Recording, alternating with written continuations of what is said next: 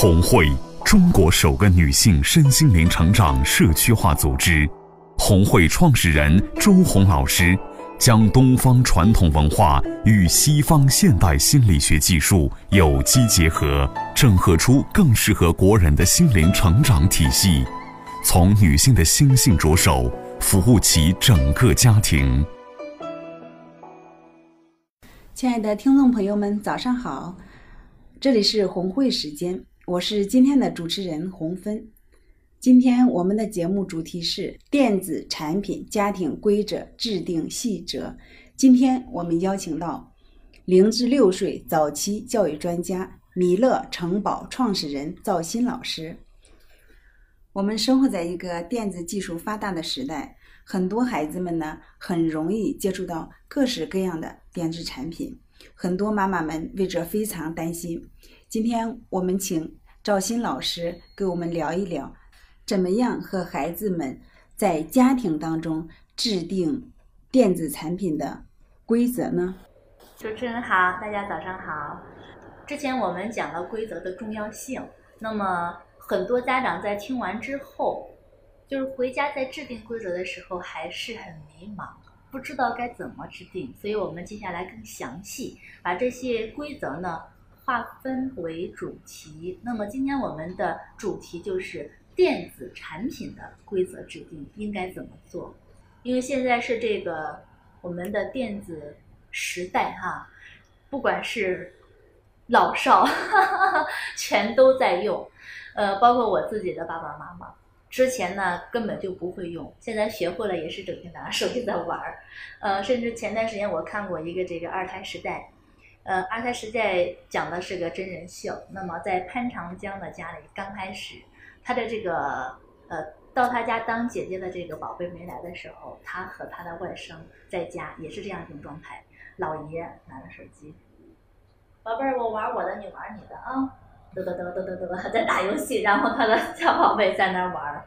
呃，包括很多这个场所，吃饭也好，逛街也好。只要是能休息的地方，你就会发现所有人都是拿着手机，好像就缺乏交流了。所以我们不让孩子玩已经不可能了。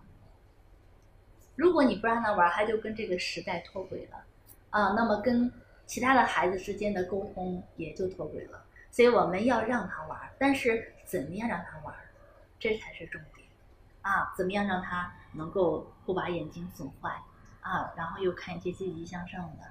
然后又不受那些影响，然后时间呀这些我们都要给孩子规定，所以今天我们就来给大家讲细节，啊，肯定是大家特别想听的。是的，是的。嗯，那我们首先第一点就是我们的电子产品的时间，啊，那我们的时间规定，我们的年龄肯定是要有区分的。那我们越小的孩子肯定时间要越少。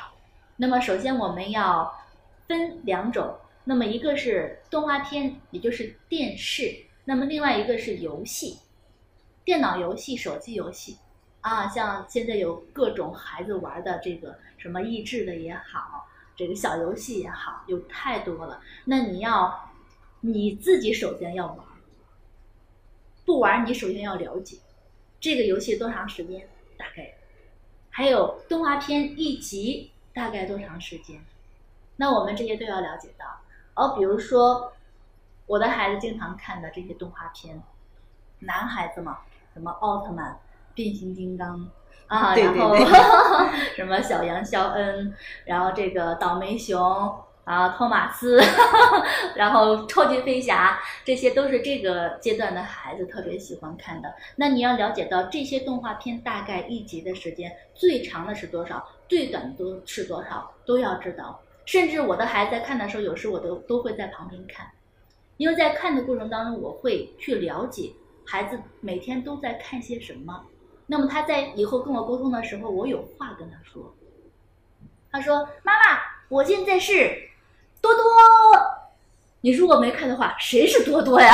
对对对，我们和他一起看的时候，呃，最起码孩子说的时候，我们能对上。对。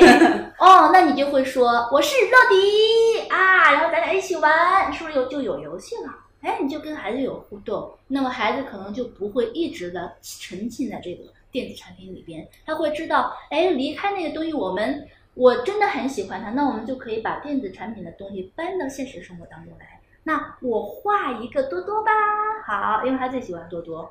那么我们家现在画画最多画就是超人、奥特曼，然后孩子不会画，我画完之后他涂色，嗯，或者我画完了头啊、身体啊，让他来补胳膊什么的，呃，还是跟电视有关系。但是呢，他能够脱离电视去其他的环境去玩儿，那么孩子也不会成瘾。他也不会去闹啊！我还要看，我还要看。你好，我们换一换。你还特别喜欢奥特曼是吧？我们去玩奥特曼游戏。走，我是怪兽。哎，接着玩了，因为你了解了嘛。所以我们首先在定这个时间的时候，我们要了解孩子这个年龄阶段经常看的是什么，玩的是什么，多长时间。那么一个奥特曼，它的一集大概就是二十分钟左右。基本上动画片都是这么长。那么像倒霉熊啊，然后小羊肖恩呐，还有一些搞笑的，像愤怒的小鸟啊，还有这个什么两条鱼那个，还有什么就这种的，短一点。哎，这种搞笑没有词的哈，它只有这种，其实这样对孩子看的也非常好，有有想象力和创造力。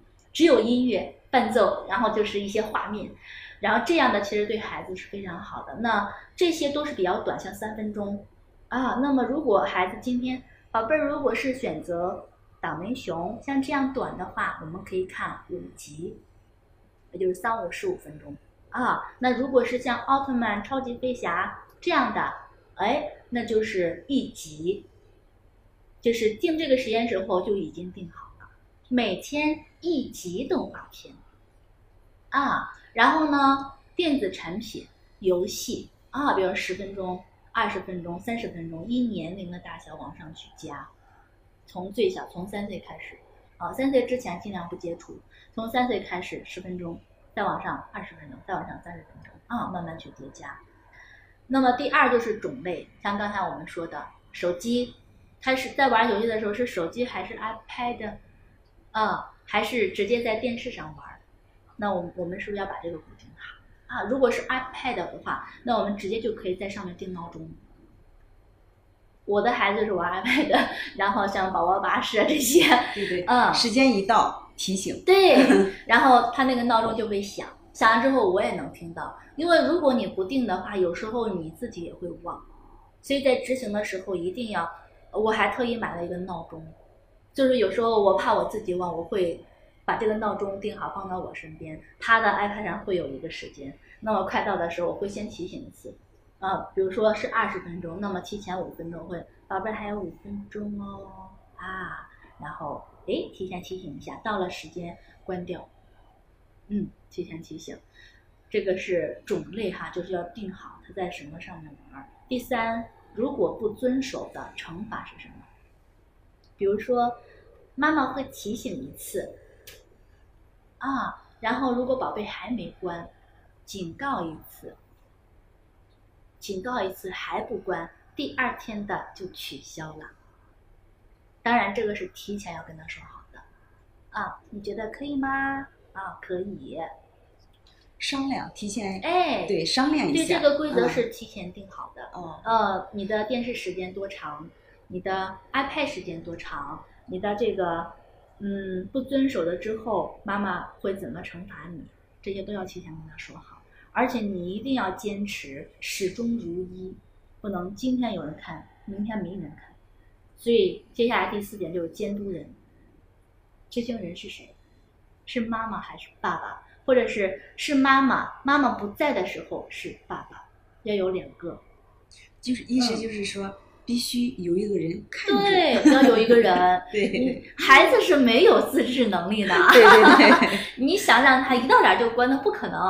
呃，甚至五六岁的孩子不可能，别说三四岁的孩子了，那小学生有时候都不可能的。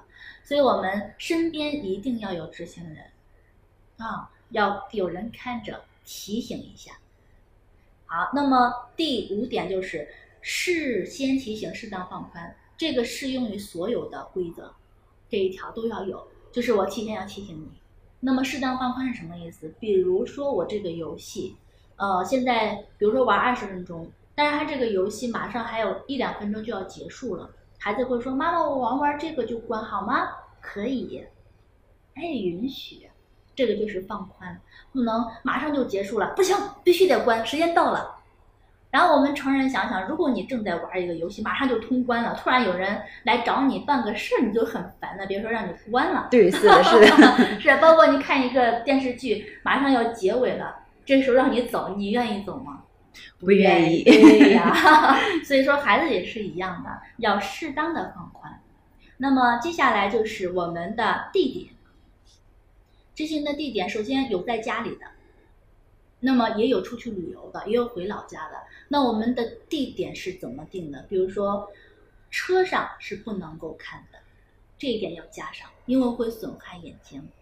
比如说在火车上、在飞机上，然后在公共汽车上，或者在妈妈开车的过程当中，我很多时候妈妈为了省事儿，就在车上的时候，为了让孩子不闹，丢给他一个 iPad，丢给他一个手机。是的，是的，这个。我深有体会，因为那个小的也是在那个车上看手机，对，看手机有半个多小时吧，吐了，嗯，晕车，对对对，状态。我们都知道，在车上看东西的话，呃，包括看书也是一样，都会有这种情况，所以我们要把这一条给加上，直接提前就告诉宝贝了，车上是不能看的。如果一上车，妈妈，我想玩 iPad。等下车再玩儿。如果他今天已经玩了，明天再玩儿。直接跟他说的是什么时候可以玩，而不是不能玩了。今天你玩过了，你直接说明天玩，再给他个希望。哎，对了，明天就可以了啊，或者是下车就可以玩了啊。但是呢，我们有有规定，车上不能玩，宝贝，我相信你能够做到。因为妈妈是在担心你的眼睛，好，要告诉他为什么我是在担心你，啊，这点一定要知道。那么我们在车上如果不让孩子玩 iPad，他怎么安静呢？很多妈会头疼这个问题。那我们可以做哪些事情？比如说我在旅游的时候，我会带一些贴画，跟孩子玩贴画游戏，贴画书也好。因为他这会儿不是看书，还在玩贴画，所以是不回眼睛的。把它抠掉，嘚儿粘到这儿，抠掉，嘚儿粘到那儿，然后粘到衣服上。他只要手里有东西，他就不会有太多的闹腾。是的，所以这个在旅游的时候，我们都一定要去准备好这些东西。当你准备好了之后，孩子妈妈没意思，妈妈什么时候到？哎，嘚儿，我有法宝 亮出来了，然后孩子就不闹了。好，然后接下来就是我们的节假日的安排。那我我跟我的孩子是这样定的：周一到周五就是像刚才那样的，一天一集动画片，二十分钟 iPad。然后节假日的时候，这个动画片的时间可以变成一个电影。但是这个电影和是我和他共同选择的，就是我会挑几个电影，然后宝贝在这个范围之内去选。就是说节假日的时候，呃，时间可以长一点。哎，对了，可以变动，因为我们成人也会有这样的想法，因为放假了嘛，放假了我就想多玩一会儿，放松。哎，对呀，放松一下。那么孩子也是需要放松的，那么这个也是跟前面有一条适当放宽。那是一样的，那么孩子也是可以适当放宽一下的，因为确实他一天都在家，如果你再不给他安排点有意义的活动，那确实没意思啊。所以我们可以适当放宽一下，可以看一个电影，因为有一些电影确实是很有意义的，像迪士尼的，啊，这些迪士尼的大电影大片，每一个电影都是有很深的含义的。当看完之后，我们可以共同讨论一下。我的孩子特别看的。特别喜欢看的是记事，就像那个恐龙，有关恐龙的一切电影他都喜欢。这个好像男孩子他们都喜欢，对，都喜欢。然后，然后看完之后，哎，他还会问妈妈：“为什么现在没有恐龙呢？”啊，这个是什么恐龙？然后在看的时候，包括我们幼儿园的孩子在看的时候，老师都会做一些电影解析。你像有一个场景就是这个恐龙，呃，食肉恐龙和食草恐龙。那么食草恐龙一群，结果就来了两个食肉恐龙，他们都已经吓得不行了。哎，这个时候你就可以讲到，其实如果大家团结起来，是可以把食肉恐龙赶走的，因为他们只有两个，但是就是因为大家不团结，都害怕，都躲开，不能互相帮助，才会有这样的场景出现。啊，就像战争一样，孩子其实能听懂的。啊，就就像有有有一次有一个恐龙电影，大家可以让孩子去看，里边有一个恐龙最后当了老大嘛，就是因为他很机智。然后那个带领这个食草恐龙，大家不要害怕，我们共同向前，我们一定能打败它。然后啊，然后一块叫，然后那个食肉恐龙就吓跑了。团结，主要还是团结。对了，然后你就可以让孩子看到这些电影里边的意义啊，这个就是我们最后的节假日的安排。那我们基本上这样一规定，基本上所有的场景的电子规则我们都给它制定完了。那么。最后一点就是坚持原则。我们的这个执行人，不管是妈妈还是爸爸，不能孩子一哭闹，不，我就要看，我就要看，然后一躺地上，完了，好，看吧，看吧，看吧。是的，这个定是非常容易的，对，坚持，关键就在最后一条，要坚持原则。坚持是非常难的，非常不容易的。是，我然后我的家人都会说，为什么？我的宝贝就听我的话呢，因为我比较有原则，他知道我是说到做到。我会说：“宝贝儿，妈妈提醒一次，时间快到喽。”我没有吵他，但是他就会关。但是我家里其他人说他就不听的，因为他知道你只是说说而已，你不会来给我关的。然后我的妈妈就这样，你看我说了跟没听见一样。然后等我儿子不在的时候，我就会跟我妈说：“下次你提醒之后，如果他不关，直接去关就行了。你有一次他就知道了哦，姥姥原来说话也是算数的。”听了赵鑫老师的分享，解决了很多困惑中的妈妈，非常感谢。我们可以按照赵鑫老师教给我们的方法，一步一步的引导孩子。毕竟引导才是治本的良药。好了，今天我们的节目就聊到这儿了，感谢您的收听，我们下次再见。